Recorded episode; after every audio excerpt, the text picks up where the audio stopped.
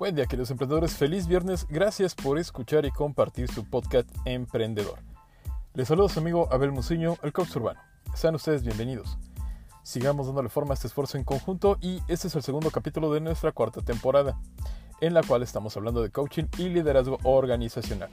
El miércoles pasado les platiqué sobre las bases de la temporada, ahora les platico sobre el tema ¿Por qué el mundo necesita de más equipos de liderazgo y de alto rendimiento? Empecemos. Dice así, nunca dudé de que un pequeño grupo de ciudadanos serios y comprometidos pueda cambiar el mundo. De hecho, siempre ha sido así. Anónimo.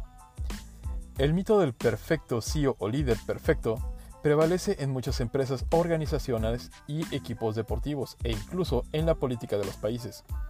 Cada día esperamos más de nuestros líderes y ponemos muchas esperanzas en sus milagrosos poderes para cambiar las cosas. Pero luego somos muy propensos a la crítica y a culparlos cuando no cumplen con nuestras tan poco realistas expectativas. Esto lo menciona Warren Bennis, que ha pasado toda la vida estudiando el liderazgo.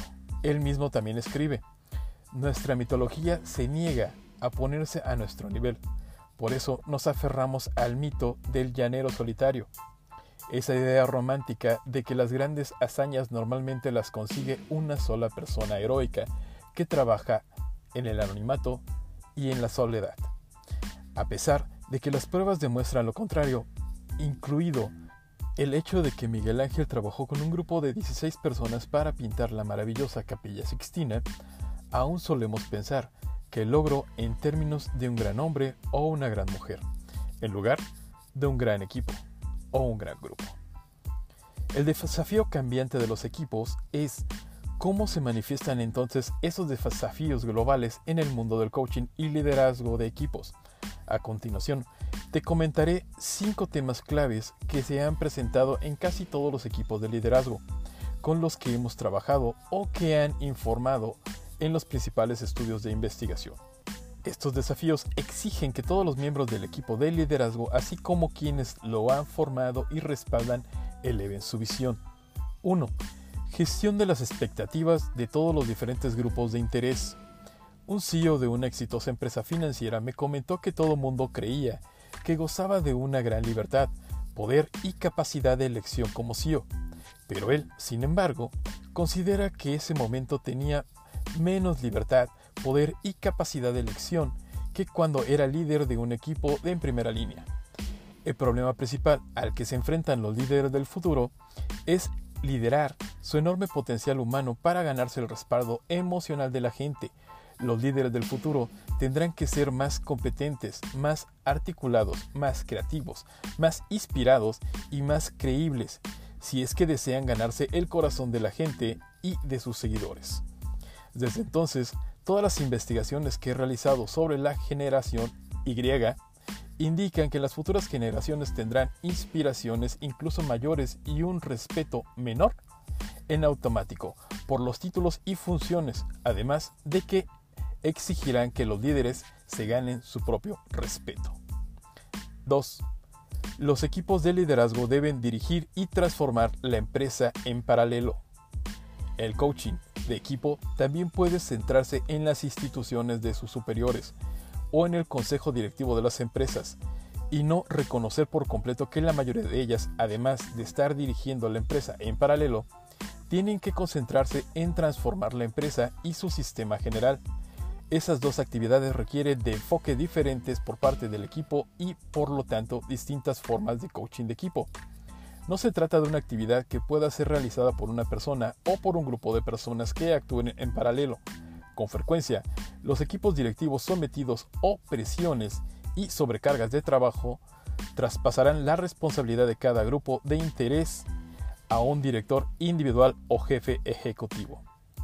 El director financiero o el director de asuntos corporativos cuidará de los inversores, los recursos humanos, de los empleados, de las ventas, de los clientes de la auditoría y de los supervisores, etc.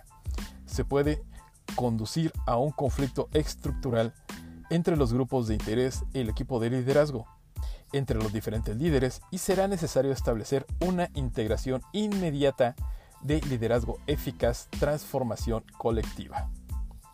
3. Los equipos necesitan aumentar su capacidad para poder avanzar en medio de un conflicto estructural. El mismo proceso de que los equipos vuelvan a presentar el conflicto existente en los grupos de interés también prevalece en las juntas directivas. En muchas organizaciones, una de las relaciones más importantes y difíciles de tratar es la que existe entre el presidente de la empresa y el jefe ejecutivo a menudo pueden convertirse en una guerra personal o de poder cuando el conflicto con el grupo de interés que no ha podido ser articulado o resuelto es el representado por el presidente en su interés por satisfacer las necesidades de los inversores o superiores, mientras que el CEO se interesa por la de los empleados y los clientes. La junta directiva puede tener demasiados conflictos para ser eficaz, pero también puede tener muy pocos la propuesta es que el grado del conflicto dentro de un equipo no debería superar ni ser menor que el conflicto existente en el sistema que se está liderando y dirigiendo. Si así fuera, es necesario ayudar a los equipos y a la junta directiva para que amplíen su capacidad colectiva que les permita gestionar el conflicto estructural. 4. Los seres humanos aprenden a vivir con múltiples socios y sentidos de pertenencia. Otro gran desafío de los miembros de equipo es que el mundo cada vez se encuentra más interconectado que las organizaciones. Tienen cada vez más matrices. En la actualidad, son raras las ocasiones en que en principio dirigentes o directores pertenecen a un solo equipo. Un director ejecutivo puede ser miembro de la junta directiva dirigir el equipo de altos ejecutivos, prescindir de alguna de las juntas subsidiarias de la empresa, ocupar un lugar en los comités industriales y asimismo formar parte de una empresa asociada y dirigentes de grupos de trabajo. Cuando esté sometido a esa presión, es muy sencillo caer en el error de asumir un rol de delegado meramente representativo lo que significa que, en vez de actuar como miembro íntegro del equipo, uno se limita a representar los puntos de vista del otro, al que también pertenece, y solo se interviene cuando los intereses se ven amenazados o necesitan promocionarse. Luego se regresa al rol de equipo para representar los puntos de vista del equipo directivo, y así uno se convierte en lo que menciona el gran Barry Humphrey, describiendo tan claramente como un de mediano, es decir, un mensajero, un enviado o árbitro entre ambos equipos sin pertenecer a ninguno de ellos. Se convierte en un correveidile. 5. El mundo es cada vez más complejo e interconectado. Un mentor de coaching me contó la historia de un director ejecutivo que decía que el único lugar donde se sentía libre era en los vuelos a larga distancia, porque allí podía reflexionar más detenidamente sobre los grandes desafíos que afronta su empresa y pensar de forma más sosegada sobre la dinámica del sistema que debería liderar. Los vuelos a larga distancia le proporcionaban ese contenedor cerrado donde podía tener una vista panorámica general de todo en lo que estaba inmerso. Varios años después regresó totalmente abrumado por los problemas que constantemente invadían su mente, su portátil y su conciencia. Un compañero le preguntó si todavía los vuelos a larga distancia se seguían sirviendo de ayuda para adquirir cierta perspectiva. Lo miró sorprendido y le respondió, ya me había olvidado de ese bendito estado, porque ahora llevo conmigo todo ese estrago organizacional, vaya donde vaya. Continúo llevando conmigo la dinámica y las exigencias de los negocios en mi celular, en mi portátil, en los correos electrónicos. Y ahora en cualquier lugar del mundo que esté durante el vuelo es la única ocasión que tengo tiempo para ponerme al día con los atrasos de los mails no leídos.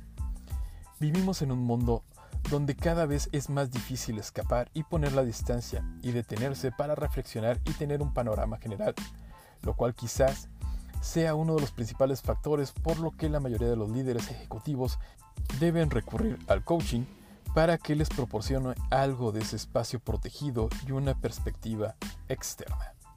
¿Ok? Muy bien, como lo aplicamos en la tercera temporada, ahora te comparto la segunda regla del vendedor profesional utilizando el coaching y el coaching comercial. Recuerda que el coaching es un proceso de entrenamiento personalizado y confidencial llevado a cabo por un asesor especializado o coach. Cubre el vacío existente entre lo que eres ahora y lo que deseas ser. Debe ser una relación profesional con otra persona que aceptará solo lo mejor de ti y te aconsejará, y hará, estimulará y te ayudará a encontrar las respuestas impulsándote a que vayas más allá de las limitaciones mismas que te impones a ti mismo. Con esto lograrás explotar tu pleno potencial.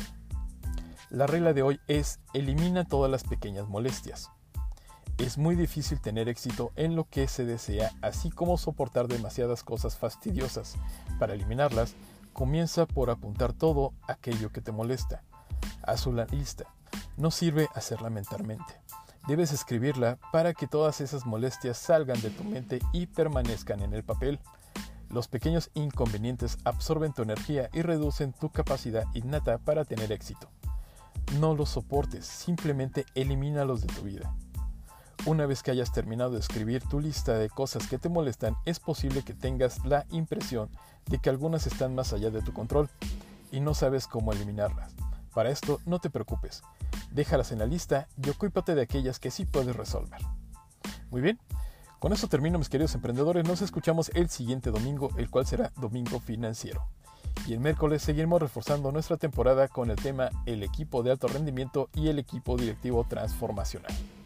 Recuerda esto pues es muy importante, lo que acabas de escuchar no solo aplica para ser un gran empresario, también te ayudará a ser una parte fundamental y un gran socio de la empresa para la que laboras pues eres una persona altamente capacitada con deseos de crecer laboral y empresarialmente. ¿Ok?